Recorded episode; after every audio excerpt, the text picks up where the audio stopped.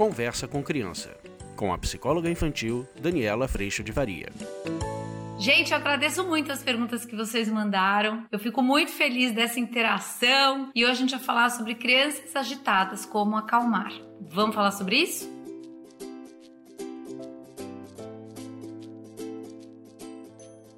Eu já fiquei pensando que muitas vezes a gente pensa, né, que o ponto é ele é agitado e aí a gente pode acabar rotulando a criança e prendendo ela nesse processo. E acabamos indo para onde? Vocês já sabem até, porque eu falo isso tanto aqui, indo para expectativa e exigência de que ele devia já saber se acalmar, devia conseguir ficar calmo, devia conseguir parar quieto. Pelos temperamentos, a gente vai entender este agito por uma super impaciência, ou seja, uma criança de pouca paciência. Ela tem pouca permanência nas atividades ou nas coisas que está fazendo. Eu lembro muito um primo que eu amo de paixão, que às vezes a gente estava em casa vendo um filme à tarde, sabe, sessão da tarde? Tocava o campainha, ele descia até lá embaixo. A gente morava numa casa ele estava sempre visitando. Ele descia até lá embaixo, ele subia correndo e dizia para mim assim: "É o correio".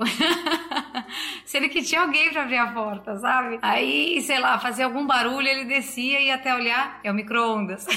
e voltava. Então ele tinha uma inquietude, um movimento, e eu tava lá, altíssima paciente, né? Que é o meu temperamento, vendo o filme, curtindo, aquilo era um tempo de relaxamento muito grande. Então, às vezes a gente tem dificuldade de entender o diferente de nós, ou a gente acha que ele é agitado e que ele não devia ser assim, porque a gente pensa que o nosso jeito é o melhor jeito. Mas o ponto é, todo e qualquer temperamento, quando muito inflexível, sensíveis, ou seja, com pontos muito fortes, precisam que a gente trabalhe no sentido de flexibilizar isso.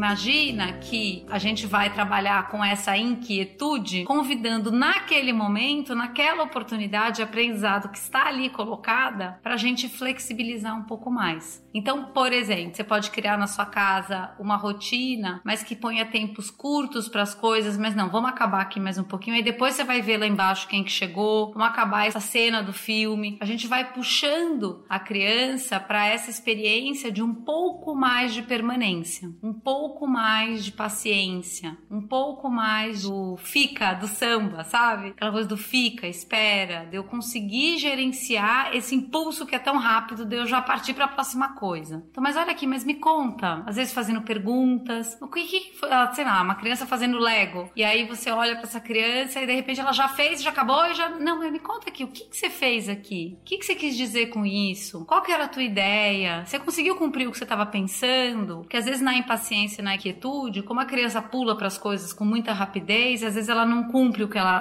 planejou, às vezes ela não termina o que começou. Então, o nosso trabalho, gente, é um trabalho de formiga. Como com qualquer temperamento, eu ir flexibilizando, eu ir trazendo essa criança exatamente para viver o desafio do que ela precisa.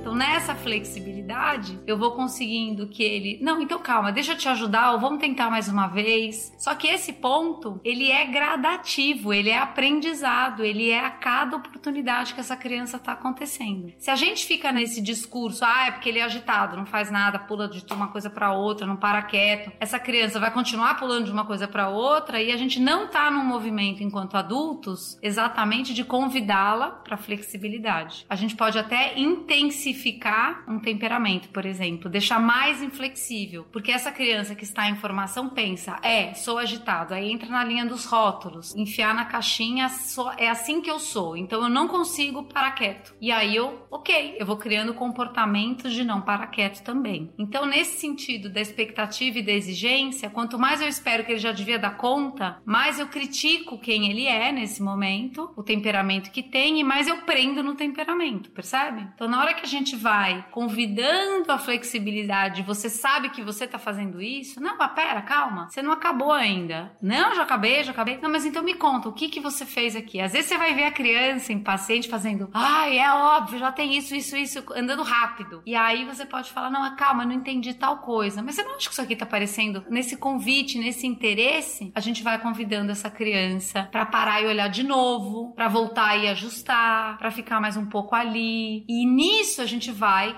criando flexibilidade. Gostaram? Flexibilidade, flexibilidade. palhaça hoje, né? Então, pensando na agitação de uma pouca paciência, às vezes a gente vai ter que criar flexibilidade numa alta paciência. Precisa de muito tempo. Minha filha mais velha e era muito assim, bordava para escrever, mas aí perdia a lousa. Por quê? Porque não tinha ritmo. Como é que flexibilizou isso? Ganhando ritmo. A gente vai realmente acompanhando ao longo do caminho e nessa caminhada a criança vai aprendendo, se flexibilizando e saindo dessa inquietação a todo vapor.